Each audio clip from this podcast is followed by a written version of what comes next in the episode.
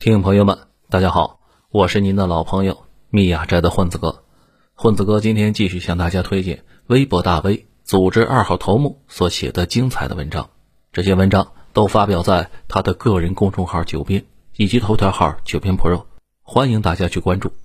今天我们分享的文章的题目是：小崔、范冰冰大轰炸，施建祥他们这锅粥到底是怎么回事？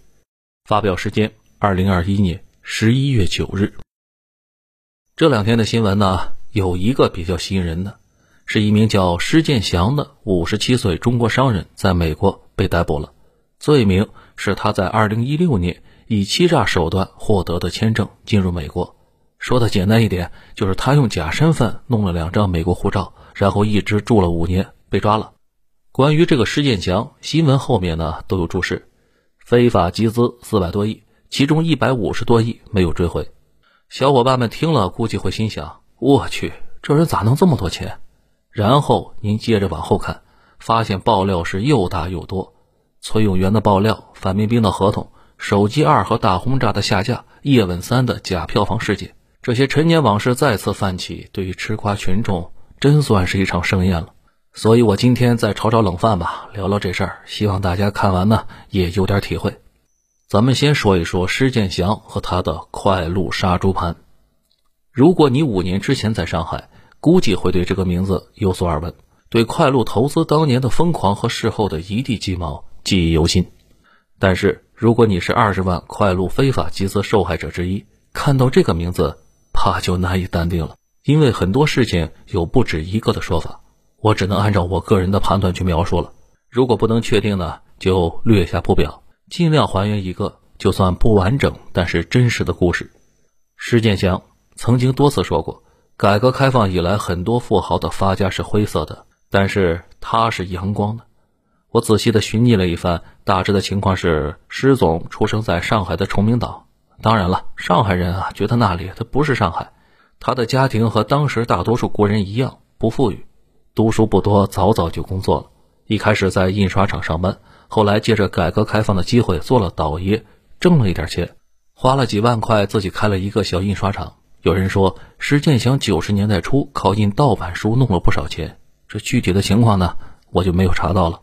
第一桶金是在一九九五年前后，美国西方石油公司简称 OXY 的一家大型企业进入中国，石建祥就做了地区总代理，过上了非常有前途的买办生活。据说在上个世纪末就做到了年入千万，进入了富人阶层，而真正的转变发生在一九九九年。这时施建祥已经比普通人强了太多了。但是作为一个非常有野心的人，只是做个代理啊，他是不能满足的。那一年，施建祥终于获得了机会。当时上海有四家国企破产重组，面向社会招募愿意接手的人。施建祥据说拿出了全部积蓄，并且贷款。凑了一个亿，入主了这四家公司，其中最主要的就是快鹿电缆厂。也以此时开始，施建祥算是脱虚入实，从代理成为了实业家，而且拥有了核心企业，于是成立了快鹿集团。随着二十一世纪到来，施建祥的好日子到了，大量的基础建设在全国开始，电缆厂的生意一下子好了起来，整个集团的规模开始了爆发。不过呢，只是做电缆。利润总是有限的，而且这种工业需要的资金很大，是无法满足施建祥的。他这个人是极其浮夸的，经常一开会花费几十上百万，那可是十几年前啊。他经常呢刻意的 cosplay 周润发的许文强，他非常喜欢穿白色西服或者黑色风衣配墨镜，白色的长围巾。虽说啊穿衣风格人各有志，但是施建祥的身体比例和脖子长度呢都一般，配上这三件套，看着。怎么看怎么像是特务去接头。做实业的头几年，快鹿账面上集团资本轻松的增加了十倍，虽然负债率高，但是利润实实在在的进了口袋了。于是从二零零三年开始，石建祥开始注册投资公司，以投资来获取利润，也就是所谓的用钱生钱。查看当时的资料，快鹿和大多数企业一样，主业之外都在房地产上下了很大的资金。但是出师不利，在二零零六年前后，国内房地产曾经出现过一次危机，如果不是2008年金融危机，国家启动了四万亿救市，房地产真的就凉了。施建祥的房地产投资受损了，虽然没有爆掉呢，但是打击很大，而且据说在财务账目上出过大漏洞，使得快路受到过严厉的处罚，在银行的资质被下调了很多，这也使得施建祥后来获得资金呢非常困难。作为一个企业，资金是一切之本，这一次的挫折不可谓不大。一般人遇到重大挫折，胆小的就怂了，胆大的也要观望一下。这时候，施建祥和一般人不一样的地方就显示出来了。他认定金融投资的路是没有问题的，只是做实业没有前途。于是，从二零零九年开始，施建祥就找到了自己的发展方向，正式告别了以前的实业家身份，进入资本市场，开始了他的表演。他注册了一家东虹桥小额贷款公司，虽然说名字是小额贷款，其实基本上是只金钱，也就是为施建祥和相关企业融资。然后在二零一二年，以东虹桥融资担保成立为标志，一个东虹桥金融帝国开始建立。由于找了几个长期混迹资本圈的大佬做帮手，进入施建祥手里的资金量开始了一轮爆发增长。施建祥开了几百个相关公司。把客户的钱通过像蜘蛛网一样的管道走账，而这一切的基础是他在全上海漫天撒网，密密麻麻的设立了几百个门店，以比国债高几倍的收益率吸收资金，基本上当时都超过百分之十。他甚至在大银行的网点边上开店，快路旗下的金融营业点隐隐都有盖过银行的态势了。大家都知道，银行呢作为金融部门，要给客户一种正规。家大业大不差钱的感觉，所以对装修和门脸一般都比较讲究。在上海这种大都市啊，更是如此。但是当年快路的手笔那可比银行还要大。当时快路门店装修标准是：以前不管装的什么样，都得擦干净；地段只要是看上了，就一定要租到手，宁肯往大里租空一半，也不租小的嫌寒酸。房租是一律先交一年，装修标准对标高档酒吧和餐厅。据说啊，当时快路门店的运营成本能到一平方米一年两万，这里还不算人员工资，这还是好几年前，想想都吓人啊。那么员工工资呢，自然是不用说了。当时施建祥开出的提成是至少是百分之四，也就是说，拉到客户投一百万，至少有四万直接返给门店员工。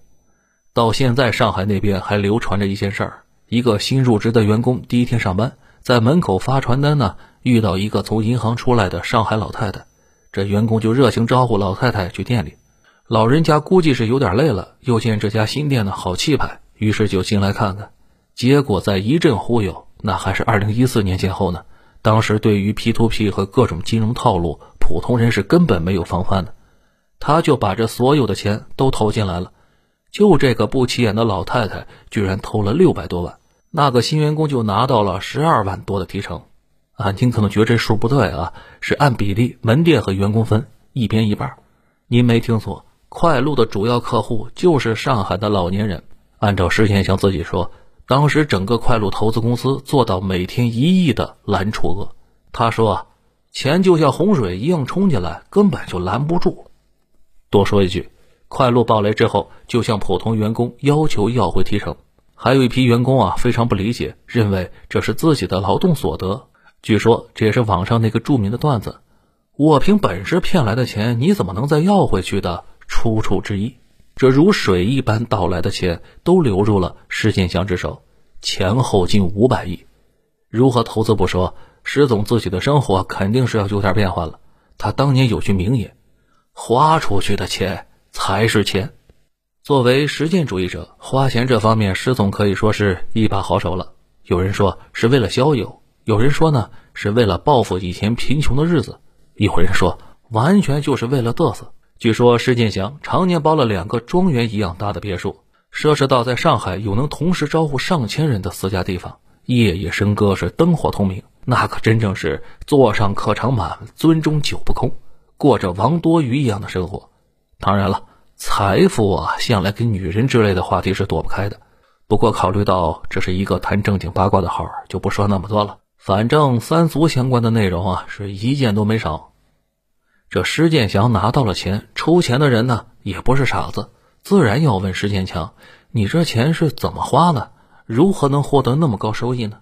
如果施建祥说：“啊，我拿这钱是去电缆厂搞生产。”估计啊，投资人直接就会把店和施总给砸了。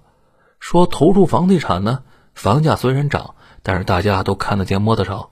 那么高的收益率，把九年义务教育完成了的人大概算一下就知道，施总也就是在保本线附近。要说拿去搞高科技呢，这玩意儿一般人就不理解了。石总的文化怕也说不清。再说上海的高科技企业可多了去了，挣大钱哪里那么容易？他可总不能说自己能把水变成油吧？所以必须做点一般人也能懂、也觉得能挣钱，还要能吸引眼球的生意，而且必须得是轻资产，不然不好做账嘛。都说到这里了，估计小伙伴们你们也想到了，对。影视圈啊，这玩意儿太适合了，票房好了，一把挣好多，又吸引大家关注。而且呢，这玩意儿它有个特点，只要不是傻子都会知道一点。但是就算是内行，也有一些不知道的具体门道。按照前几年的说法，这就是容易讲故事。这施建祥啊，也是这么想的。于是，互联网加金融加影视的所谓“八加一”的模式就被炒了出来。施建祥原本高调的性格和大方的出手，在圈里一下子就打响了名号。关于施建祥的大方，按照窦文涛的说法，这施建祥啊，属于反向砍价的那种人。你和他说一千万，他就要给你两千万，非把你给搞得自己都心虚了。我值这么多钱，我怎么不知道呢？当然了，不是钱多的没地方花，而是这样呢，能最快的打出名号。结果不到一年。施总的大名和大手笔在圈内是家喻户晓，各路人马都争相接近。不过现在大家都知道了这些钱是哪儿来的，说起来多少有点心酸。不过说实话，施建祥虽然花钱不少，但到底是娱乐圈的外来户，对圈子里很多弯弯绕不完全明白，又特别沽名钓誉，所以很多骗子和山寨就找上他，给他弄了好多不伦不类的头衔。首先，施建祥虽然读书不多，但是非常忌讳这个事情。他最喜欢别人叫自己博士，各种场合提到他都要加上 Doctor。至于这个博士是怎么来的，只有谭咏麟说过，这是香港孔子学院发的。后来石总大概觉得这个博士呢不带劲，他就弄了个剑桥大学终生荣誉院士。这个名字猛一看就给人一种太夸张、用力太猛的感觉。至于其他的各种荣誉呢，那更是提不起筷子。这倒是有点像前苏联的那个勃列日涅夫，江湖人称。勋宗，因为这位大哥嗜好勋章成癖，通过各种方式获得勋章一百一十多枚。很显然，石总啊也有这方面的心理疾病。而且，石总把日常的低俗品味呢也带入到了娱乐圈。那几年和他爆出有染的女艺人，两只手都数不过来。不过，娱乐圈向来也不缺这类事儿。群众表示，嗯，基本理解。以前我的文章呢就专门写过，二零一六年是国内娱乐圈大爆发。一夜之间，无数的钱涌入，大量影视公司和明星的身价翻了多少倍？按理说，施建祥前几年就深耕于此嘛，眼光其实很准的。但是，之所以施建祥花大钱却没有弄出太大的动静，很大的原因就是他是个圈内的外行，所以呢，他要找一个内行来合作。和当年进入金融圈子，施建祥找了很多真正的专家不同，这次他找来的是杨子和黄圣依这两口子。说起这俩人呢，也算是娱乐圈里的，一个是做投资的，一个是做演员的，只是似乎什么事儿都没有干成过。特别是杨子，以娱乐圈内行大佬自居，但是这么多年呢，还是让人觉得是个玩票的。至于这黄圣依呢，实在是一言难尽，拥有那么多资源却红不起来，真的算是国内娱乐圈一大怪现象。虽然说如此吧，这两口子对施总的事业真的很用心。这施总的钱呢，又好像洪水一样被花了出去。当然，可能是施建祥本身也不在意。您看他投的那些片子，我判断，要么这个人是从来不看电影，要么就是揣着明白装糊涂。这心思从没有真的放在电影上，不然何以拍出这么多垃圾出来？感觉啊，你就是刻意拍垃圾，都不一定能制造出这么多垃圾来。如果复盘一下。当时施建祥只是把影视投资作为融资的名目，只图有个东西让客户看到。至于东西到底是怎么样呢？嗨，那不重要了。我看到个描述，施建祥的客户呢，基本都是不看电影的上海大爷大妈们，所以电影的好坏，客户根本不懂。但是明星嘛，客户还是认识的。施建祥就一直盯在老年人中有影响力的明星。一开始找李连杰拍《中南海保镖二》，不过各种原因没有搞定。于是他花了高价搞定了叶问三的发行。于是就在片场啊，快路金融的经理就组织购买额度超过一定数量的客户参观。于是，一群大爷大妈们就来到了片场，看甄子丹打外国鬼子和叶师傅合影。这把整个拍摄现场搅得是一团乱。香港来的动作导演格局太小了，而且没有见过这场面，差点气得给撂了挑子。这施总真正挂了名的片子是《大轰炸》，本来被寄予了厚望，可惜没开始上映，快路就垮了。现在想来，这名字是真的不合适啊！特别是对于靠拆东墙补西墙的施总，这么个片子实在是不该挂自己的名字。有人说，施建祥是因为《叶问三》的票房作假造成问题的，这事儿呢也比较离谱。简单的说，当时施建祥的资金链已经是非常紧了，作为一个庞氏骗局，需要不断的借新还旧，最后的下场肯定是资不抵债的。根据事后核算，足足有一百五十亿的亏空。即使把事件造成的损失忽略，当时快路的资金差额也在一百亿。一百亿看起来那是不得了的，其实快路在那个时候每月是有三十亿资金的入账，还是能勉强盖得住的。但是到底是数目太大了，行内人简单分析就能发现快路有问题。所以二零一六年年初，报刊上就报道快路资金可能有问题，各方质疑纷纷到来。但是对于快路到底有多大的窟窿，还没有准确的判断。于是施建祥就大肆宣传《叶问三》的票房预期，从一开始的十亿到十五亿，最后吹到了二十亿，然后就是大轰炸的票房预期，甚至有三十亿的说法。其实啊，不要说这两部片子不可能达到那么高的票房，就算是达到了，按照分成额度拿来的那点钱呢，还不够快路塞牙缝的。但是当时很多人就被这个预期给糊住了，基本上就选择了观望。所以当时虽然大家都会搞假票房，但是《叶问三》那两百块一张、十分钟一场的午夜幽灵场实在是太出格了。被人踢爆之后，大量客户就开始挤兑，施建祥有出逃，快路集团暴雷，上海二十万投资人血本无归，以致几乎引发了群体事件。快路暴雷和施建祥出逃发生之后的两年，到了二零一八年，经历了两年的娱乐圈资本大跃进。这可真正是鲜花灼灭，烈火烹油啊！当时的情况，我在以前的文章里面写过，就不在这里水书色了。结果发生了崔永元举报娱乐圈阴阳合同的事情，崔永元拿的就是大轰炸的合同。大轰炸这部电影在施建祥出逃以后，就落入了中影集团手里，在二零一八年原本打算上映，因为崔永元的爆料发生了第一轮影视行业大清洗，结果范冰冰被罚了八亿，手机二夭折。娱乐圈爆发了大风暴，无数所谓的影视公司倒闭，娱乐圈的泡沫就爆了这第一层。不过，在有些传言那里，事情的过程还有另外一个版本，具体真假呢？我不好下结论，说出来算是一个别的角度，大家自己甄别吧。据说施建祥和崔永元的关系很近，崔永元本来就是大轰炸的监制和顾问，这个呢没有太多证据，只是崔永元呢一直希望拍电影。而石建祥希望借助崔永元的名气，很多年轻的小伙伴们可能想象不到，崔永元自从1996年开始做《实话实说》，到后来做《小崔说事》《电影传奇》《我的长征》，每一个都是当时现象级的爆款，在老年人中知名度和声望是非常非常的高。崔永元在范冰冰受罚之后道歉，说自己一开始呢不是冲着他去的，而是冲着冯小刚，因为2003年的电影手机对崔永元的抑郁症。造成了伤害。那时崔永元非常红，冯小刚巴结他，两个人的关系呢还挺好。结果冯小刚就把崔永元平时说的事情拍进了电影。其中主角严守一是个主持人，他主持一个谈话类节目叫《有一说一》。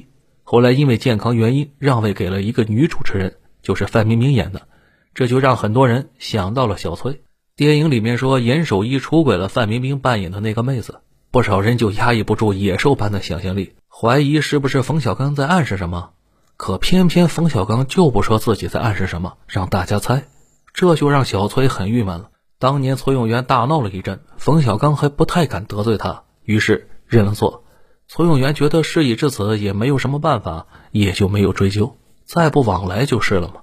但是冯小刚加入华谊之后，因为他们之间签了对赌协议，拍电影是要完成票房任务的，于是二零一八年炒冷饭拍了《手机二》。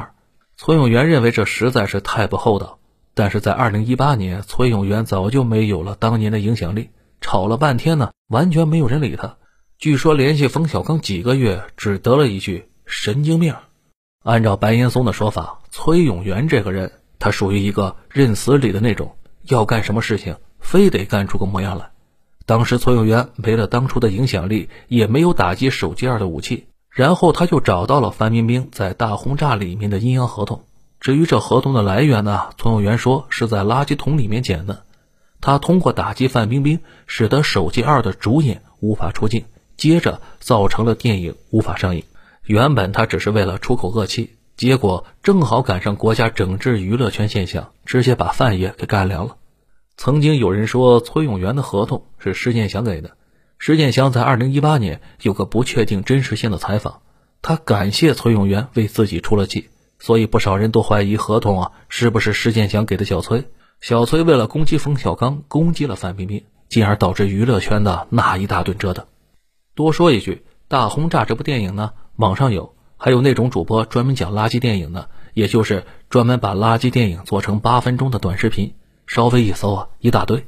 如果你和我一样看一遍，也会浪费你生命中的八分钟。这施建强逃走以后呢，很快就上了红通。不过因为有钱啊，他在海外依旧是高调生活，时不时在网上晒自己的奢华生活。不过最近两年失踪，重操旧业，顺便还升了级。借着区块链的热潮，在美国大搞空气币，甚至在去年热潮的时候创造了十几倍的涨幅，于是这次就被抓了。据拉斯维加斯警方说，是接到了当地朝阳群众的举报，说有人在美国当地搞诈骗。警察来到之后呢，发现此处正在举办虚拟币的宣传，没有证据认定是诈骗，但是在证件的检查中发现，宣传的发起人施建祥的证件有问题，他所持的两本护照。都是用的假名，所以就以欺诈的罪名把人直接给抓了。不过因为中美之间没有引渡条款，加上施建祥还有钱嘛，打官司可以持续砸钱。毕竟某脱口秀主持人一口气换了三个律师，最后还是有高手避免了他在美国的牢狱之灾。施建祥这次八成啊没什么大事儿，很快就会交钱保释，外加带着电子脚镣在家。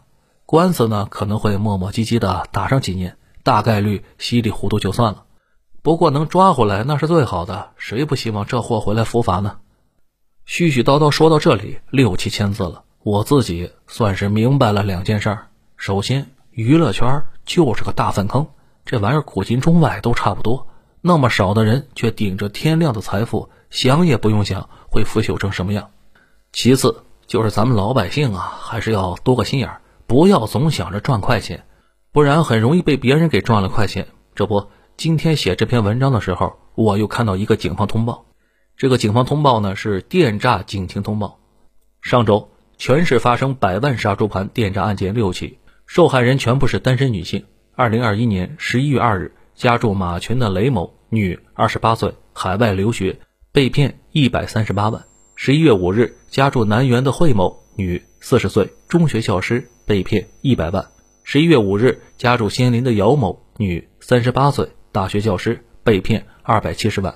十一月五日，家住顶山的丁某，女，三十岁，外来人员，被骗九十九万。十一月六日，家住锁金村的程某，女，三十六岁，银行职工，被骗二百四十万。十一月六日，家住二板桥的单某，女，四十岁，银行职工，被骗两百四十二万。警方提示：杀猪盘始于恋爱，热于投资，终于诈骗。不是你不小心，是骗子比你懂感情。下载国家反诈 APP，实诈请拨九六幺幺零。南京市公安局刑侦局，二零二一年十一月八日。施建祥走了已经好几年了，但是杀猪盘的戏码却不断上演。刚才我查了个数据，说是去年抓了三十七万的诈骗犯，可见很多人民群众过去几年并没有学到什么。这也算是我今天文章的一个小小的目的吧。如果能让一小部分的人提高警惕，这篇文章。也算没白写。好了，文章到这里就结束了。感谢九边大佬，我是您的老朋友密雅斋的混子哥。如果您喜欢这个节目，请订阅并分享给您的朋友们。如果您能给这个专辑《九边里的故事》一个五星好评的话，那将是对作者及主播最大的鼓励和支持了。